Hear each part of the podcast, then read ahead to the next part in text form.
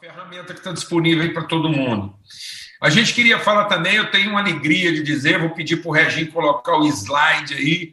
Semana que vem, no início da primavera, está todo mundo falando que está com saudade, queremos voltar, a gente está se organizando aí. Então a gente está percebendo que o inverno devagarzinho está passando, está chegando a primavera. Então vai começar a chover, vai brotar é, é, é, relva no chão aí, né? Nosso colorido vai mudar um pouquinho. Então, nesse início de primavera, a gente está marcando um evento para domingo que vem, 5 horas da tarde. Põe o slide, tá aí, ó, já está na tela do pessoal do YouTube. O Brasil em Causas e Causos vai acontecer domingo às 17 horas. Então, você que está aqui na sala do Zoom, é, aí para nós, será que tem jeito não, o, o, o Reginho colocar aqui na tela também do Zoom, colocar no modo aí, é, orador, aí, eu acho que aí todo mundo vê e pode tirar uma foto aí, ver se você faz esse favor também para aparecer, porque lá no YouTube está na tela grande, mas eu acho que aqui está aparecendo aí para todo mundo, né? Para quem, se você colocar aí exibição de orador, eu vou parar de falar aqui. Pare. É, quem puder ver aí, ou então você vai ver lá no YouTube. O Brasil em Causas e Causos, 17 horas, muitos convidados. Você prepara lá o seu pão de queijo, sua broa, né, sua rosca rainha, aquelas roscas rainha que vai com aquele creme branco, amarelo lá, que dá assim, né, já vai direto para a veia, aquele creme amarelo lá já vai direto para a veia, calda de coco, né, manteiga caipira, aquele café bem doce lá do Goiás. Então, domingo, às 17 horas, a gente tomando aquele lanchão, conversando. Tem gente que gosta de uma pomonha também, vai ter pomonha lá, então você monta mesmo. Suco de laranja, pastor Paulo Suco de laranja, né? Vamos melhorar o nível aí, né, Paulinho? Eu só fico falando que não presta. Que... Fala aí, Paulinho, põe umas coisas nessa mesa aí, melhora aí. Suco de laranja sem açúcar, né? Acerola. Fala aí, Paulinho. Tá, não, põe o som aí, vai lá. Coloca um mamãozinho, coloca uma sementinha de linhaça, chique. Isso! Mamão, né? Aveia, muita aveia. Aveia. Eu, eu, também conheço essas coisas, viu, Paulinho? Vai uma mão, vai uma aveia em cima, uma cenoura picada de palito, uma cenourinha picada, uns pepino. Muito bom. Ah, tá, tá bem? Graças a Deus, o Enzo está morrendo de rir lá. Meu Deus do céu. Graças a Deus. Bem lembrado, Paulinho. Muito bom, gente. Graças a Deus. Eu queria convidar você a abrir sua Bíblia lá no Salmo 138. Salmo 138. Graças a Deus. Salmo 138.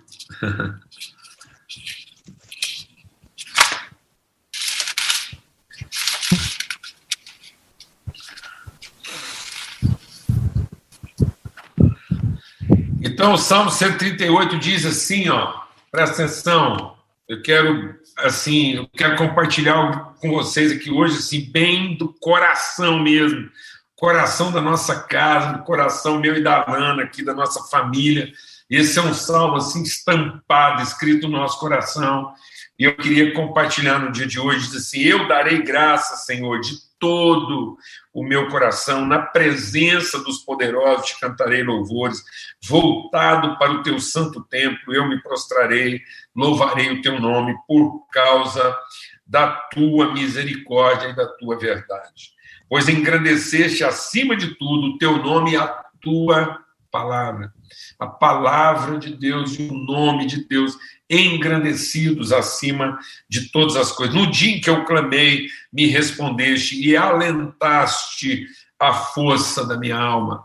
A gente clama e Deus responde com alento, com força. Ele, a gente clama e ele fortalece o nosso coração e alenta a nossa alma. Recebe essa palavra. Alento é refrigério, é repouso, é aquela água fresca que cai sobre a nossa cabeça num dia quente, sabe? Aquela coisa assim que você está lá naquele calor, né? e aquela secura. Então, as, as primeiras águas, aquele refresco, aquele refrigério, aquele cheiro daquilo que está sendo retomado, recomeçando.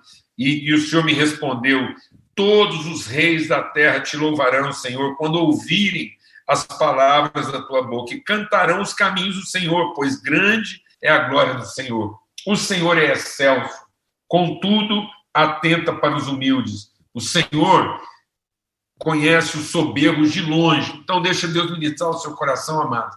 Deus sabe reconhecer a soberba de longe. Então, Deus não tem proximidade. Deus é onipresente, ele está perto de tudo, mas ele só está próximo de um coração quebrantado, ele só está próximo daquele que tem um coração quebrantado. A soberba nos distancia de Deus. O soberbo está perto, mas ele não está próximo. A soberba, o que é a soberba? É a presunção. Né? Essa coisa da presunção do certo, de achar que é do nosso jeito, essa insistência de convencer Deus que ele precisa prestar atenção no que nós estamos falando e abençoar aquilo que a gente planejou. Isso é soberba. Às vezes a gente pensa que soberba é uma coisa assim, você só vai identificar o soberbo associado com coisa ruim, e não é. Às vezes o soberbo está associado com a coisa certa, é a soberba do certo. Ele achar que porque ele fez a coisa certa, porque as intenções dele lá, a sinceridade dele, mas aquilo foi tudo em cima dele, foi em cima da sua presunção, é plano do coração dele. A palavra de Deus diz que o coração do homem pode fazer planos e vai fazer planos, mas aquilo que é bom procede da boca de Deus. E ele diz assim: então ele conhece o soberbo de longe. Se ando em meio a angústia, tu me refazes a vida.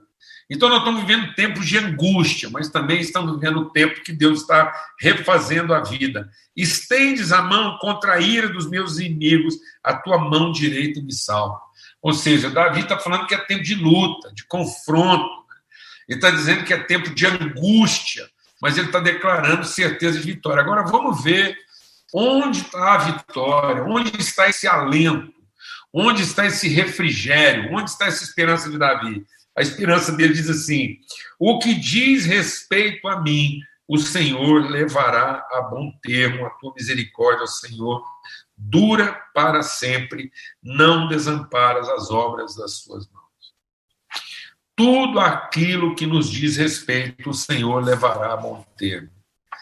Então ele está dizendo assim, atravessando angústias, então nós vamos atravessar angústias. A fidelidade de Deus não nos poupará das angústias.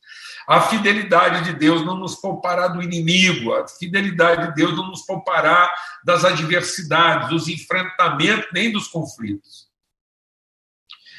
Não associe, não pense que o fato de você estar tá passando angústia, de você estar tá enfrentando tempos difíceis, de parecer que está muita coisa desmoronando, é sinal de que Deus desamparou você. O Jó pensava o Jó começou a associar os problemas da vida dele ao desamparo. E deixa Deus ministrar no nosso coração. O que está derrubando a gente não é falta de poder, não é falta de oportunidade, não é falta de capacidade, nem falta de recurso.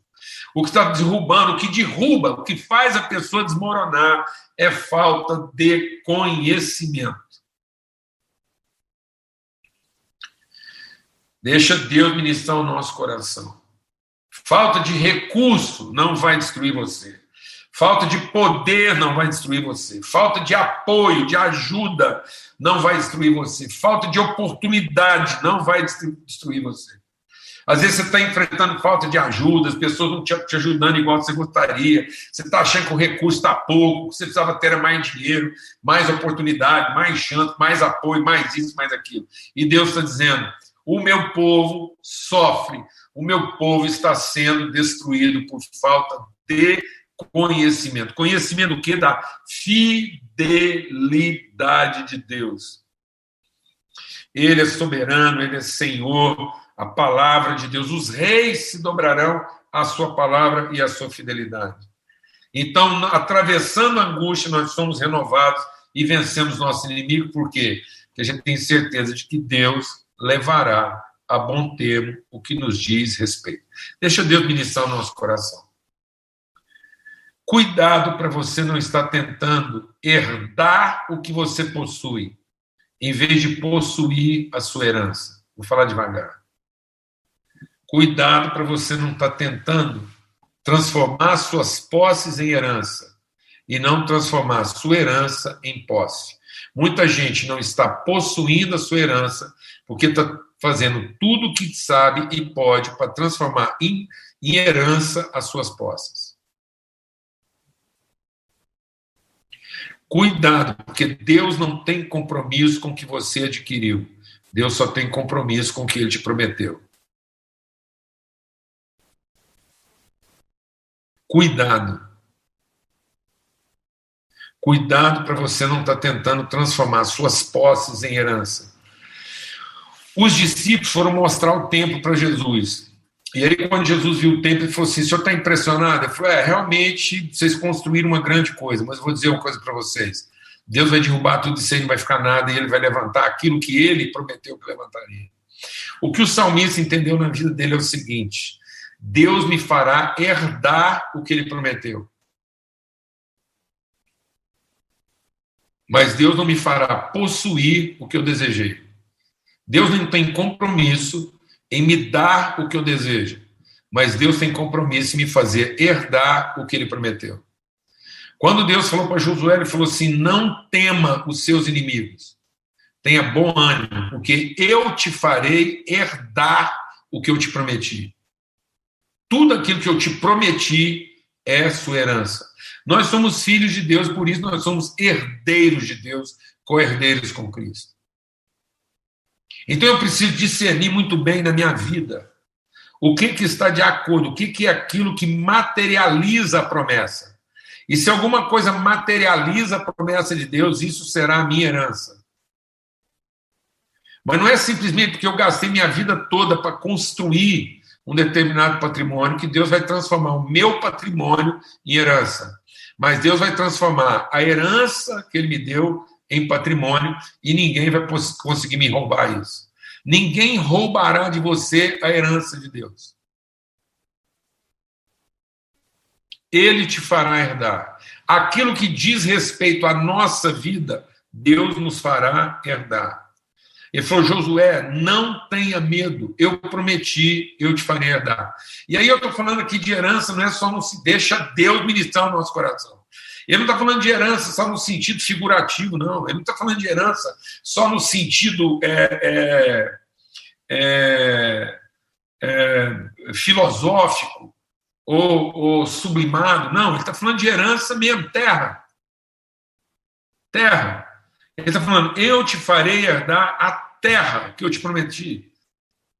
Às vezes as pessoas acham que Deus assim, ele só filosofa, ele só te trata de coisa que é meio fumaça. Não, mano. Existe um patrimônio na terra. Existe um legado na terra. Deus mandou encher a terra com a sua glória. Então Deus nos deu perímetros. Sabe o que eu vim fazer em Goiânia? Então vou te falar que eu vim fazer em Goiânia.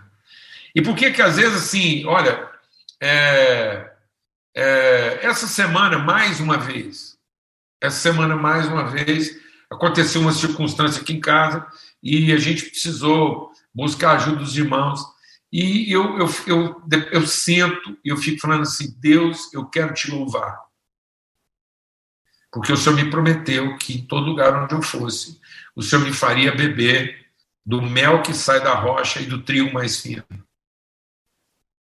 O trigo mais fino e o mel que sai da rocha. Então, sabe o que eu vim fazer aqui em Goiânia? Eu não vim aqui me aventurar. Eu vim encontrar nesse lugar aquilo que era minha herança. Eu fui gerado nesse lugar. Eu conheci a história dessa cidade lá no, no, no, há, há, há 50 anos atrás. Há 50 anos atrás. Então eu não vim aqui me aventurar. Eu quero dar um testemunho para você que muita gente às vezes não sabe, é até bom que o pessoal aqui da sala fica sabendo disso também, e quem está nos acompanhando aí no YouTube. Antes de sair lá de Bernardo, alguma, alguns meses antes de sair lá de Bernardo, o pessoal falava assim: a gente sabia que tinha que fazer um movimento no ministério, e as pessoas, eu ficava falando com Deus, falando assim: para onde é que o senhor quer nos levar? Onde? É a terra, que o senhor vai nos dar por herança. E aí, vou te falar uma coisa. Durante algumas semanas, várias semanas, eu peguei o um mapa de Goiânia, coloquei na minha frente, coloquei no escritório, eu tirava, levava ele para a mesa, ele ia para minha mesa de jantar, ele ia para o escritório, ia para todo lado, levava ele na pasta, e eu ficava olhando para o mapa de Goiânia. E eu comecei a orar, e eu fui desenhando com a caneta a região da cidade onde Deus nos daria uma casa para morar. Era arriscado com a caneta. Onde é que a gente ia encontrar os amigos, onde estaria o homem de honra. E eu me lembro que eu fui morar num prédio que estava recém-construído. E o apartamento que eu aluguei, eu aluguei do dono da construtora. O cara que tinha acabado de construir, estava lançando no prédio, ele guardou lá algumas unidades para ele.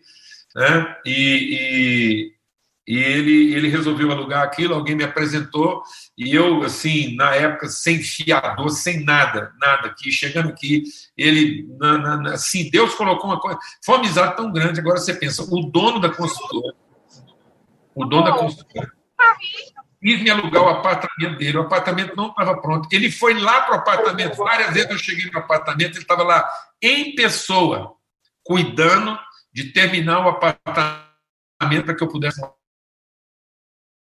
ele não mandou ninguém fazer isso, não. Ele foi lá em pessoa, como amigo. Várias vezes eu sentei com ele antes de falecer, depois ele teve um mal súbito, faleceu, e, e, foi muito o Júlio, da consultora, é, fugiu agora o nome da consultora lá. Cara querido. Meu tio, viu, Paulo? Oi? Meu seu tio. tio. Seu tio, tio do Rony, Júlio. Encontrei aquele homem aqui, Deus abriu o coração dele e me recebeu. Ele foi um homem de paz um dos homens de paz que me recebeu nessa cidade. Quantas vezes sentei com o Júlio a gente chorava, compartilhava. Então, assim, meu Deus, era uma coisa preparada. Então, aquilo eu vim encontrar uma herança, estava preparado, assim, estava pronto. E, e ele cuidando, ele fazendo, ele querendo oferecer o melhor. E o Rony sabe, o tanto que o Júlio era sistemático, e ele foi pessoalmente, várias vezes. E ele era um cara sistemático, ele não era um cara assim que abria para qualquer um, não. Estou exagerando? É, né, por causa das histórias passadas, desconfiadíssimo. Confiadíssimo de igreja, cara sofrido com igreja, sofreu, apanhou demais com igreja, uma família só de pastores, e, e, mas muito sofrido. E eu me lembro de ver o Júlio andando cômodo por cômodo da casa, conferindo, ele pessoalmente, no apartamento. O apartamento que nunca foi meu, e que sempre foi meu, que me serviu o exato tempo que eu precisei que ele me servisse, aquele homem cuidou da nossa casa. Meu irmão, vou te falar uma coisa. Se alguma coisa te diz respeito, Deus está cuidando dela, ela é sua herança. E ninguém nunca vai tirar de você aquilo que te diz respeito. Mas se alguma coisa não te diz respeito, não peça para Deus gastar um minuto cuidando e guardando isso, porque não vai fazer isso. O Satanás, o Satanás, o diabo, coisa ruim, o pé redondo, o pé rachado, ele vai cuidar, ele vai ficar mantendo aquilo que não te diz respeito, ele vai zelar daquilo que não te diz respeito e vai ficar o dia inteiro falando que aquilo tem alguma coisa a ver com a sua vida. O dia inteiro o capeta falando para você que aquilo que não te diz respeito é a sua prioridade, é a sua herança, é com aquilo que você tinha que ocupar tempo, é ali que você tem que gastar sua energia, sabe para quê? Para que você gaste a sua vida inteira de energia, de criatividade, de esforço, de trabalho, de competência, de inventividade. Você, aí você gastou sua vida inteira numa coisa que não te diz respeito e no fim aquilo vira lenha, aquilo vira fogo, aquilo vira fumaça, aquilo desaparece diante de você, some. E não fica ninguém para contar a história daquilo, e você vai deixar um punhado de filho frustrado e por alguma coisa, achando que perdeu o que na verdade nunca pertenceu. Conheço gente chorando e lamentando. Conheço gente fazendo velório daquilo que nunca de fato lhes pertenceu. Gente sofrendo luto daquilo que nunca de fato fez parte da vida deles. Cuidado, porque é desse jeito. Quando o diabo enfia na nossa cabeça uma mentalidade escrava e a gente fica tentando transformar em herança o nosso patrimônio, é assim que ele faz. Porque um dia o povo estava no deserto e chorava as cebolas do Egito. Eu tenho visto um punhado de jovem hoje chorando cebolas do Egito. e tentando é, recuperar e dando a vida para recuperar e sonhos, ideais, jovens frustrados se esforçando para recuperar o que na verdade nunca foi deles. E nunca devia ter sido. Então, em nome de Cristo Jesus, que o Senhor te revele e te dê sabedoria para você transformar em posse a sua herança, mas não transformar as suas posses em herança. Não deixe que os seus filhos fiquem em obrigação de herdar as suas posses, mas ensine os seus filhos a possuir a sua herança. Porque tudo aquilo que te diz respeito, o Senhor levará a bom termo. E se alguma coisa não está indo a bom termo, é porque não te diz respeito. Amém, Pedro? Glória a Deus, meu irmão. Deus que a gente movimento.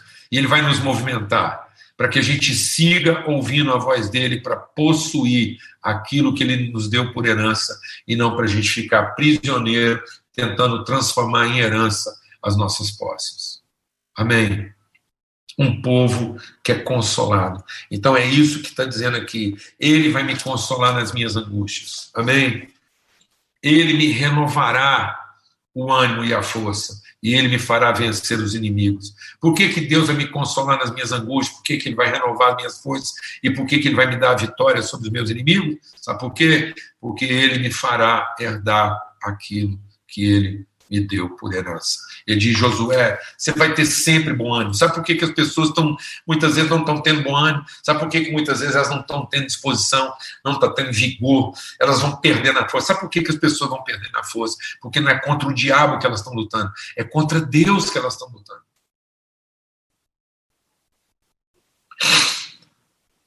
Muitas pessoas acham que estão perdendo a força porque estão cansados de lutar contra o capeta. Eu vou te falar uma coisa: nenhum filho de Deus fica cansado de lutar contra o capeta porque ele é um inimigo derrotado, vencido. Sabe onde é que a gente perde a força? Quando a gente luta contra Deus, tentando fazer prevalecer nossas expectativas, tentando manter coisas que, na verdade, Deus nunca nos prometeu que seriam nossas. É aí que você se exaure. Porque quem é movido pelo Senhor não se cansa. Quem é movido pelo Senhor se renova. Haja o que houver, pode ser o inimigo que for, pode ser dificuldade que for, pode ser angústia que for. Deus glorifica os seus filhos e dá a herança que lhes prometeu. É assim que a gente é renovado. A gente vê o fruto daquilo que a gente se esforçou. Não há frustração. Deixa Deus ministrar o seu coração. Não há frustração. Onde nós esperamos é no Senhor. Mas quando a gente espera na nossa própria força e acha que Deus tem a, a responsabilidade, que Deus tem a culpa de manter o que nós construímos, aí eu vou te falar uma coisa. Não há limite para essa frustração. Então, muitas vezes a gente acha que é contra o diabo que a gente está lutando, e não é. A gente está lutando, é contra a gente mesmo, naquilo que é o propósito de Deus para a nossa vida. Amados, o texto diz assim: O Senhor levará a bom termo aquilo que te diz respeito. Se você me perguntar quantas vezes eu já repeti esse versículo na minha vida, eu não perdi a conta. Mas se você me perguntar qual foi o dia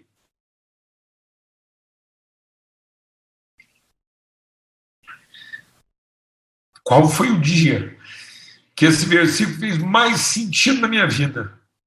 Eu me lembro exatamente que dia foi esse.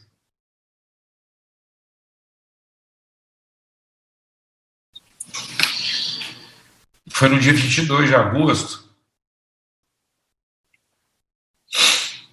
É,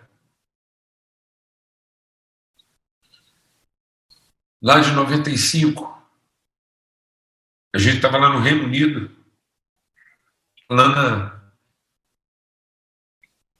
a Lana estava de entrando praticamente no oitavo mês e uma gravidez complicadíssima, a gravidez da Bebel. Complicadíssima. Várias, vários diagnósticos de morte, vários. Várias tentativas de interromper o nascimento da Bebel.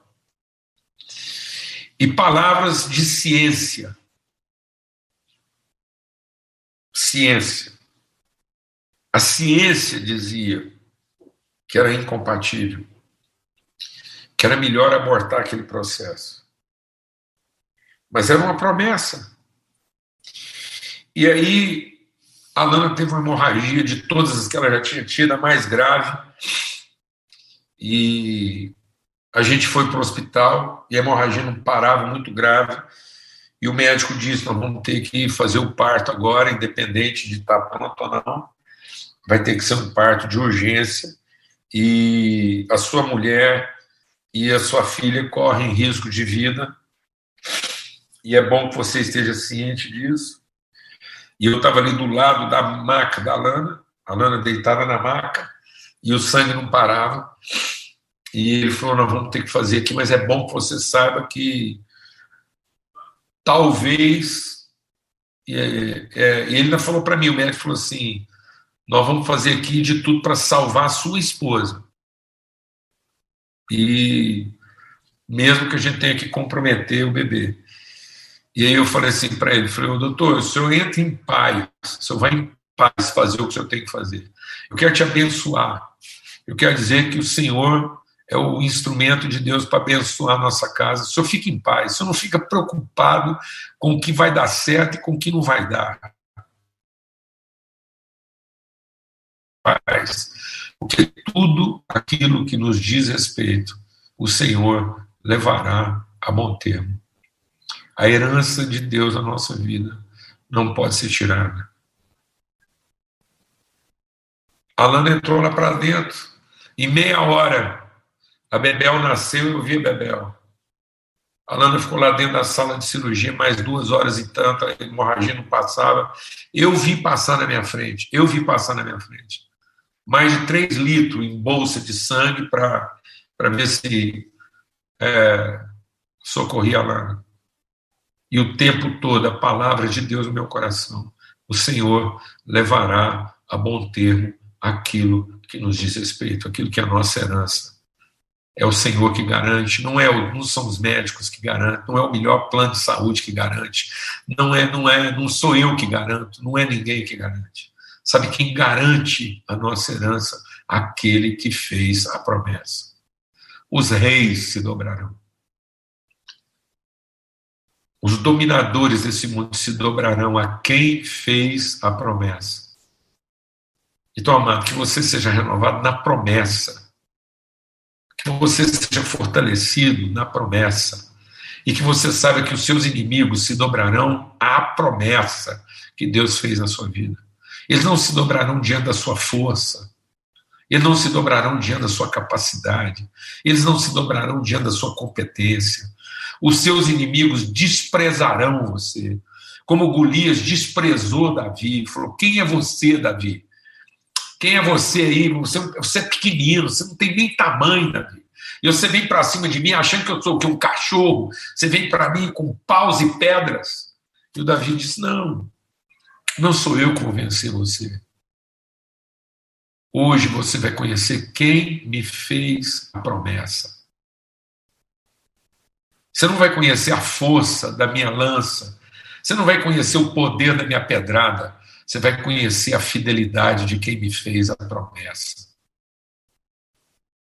Então apresenta para os seus problemas não sua força, não apresente os seus problemas sua competência, não apresente os seus problemas sua dedicação, seu mérito, nem seus direitos. Não enfrente seus problemas com seus direitos, não enfrente seus problemas com a sua capacidade, sua competência, a sua, a sua, a sua, o seu brilhantismo.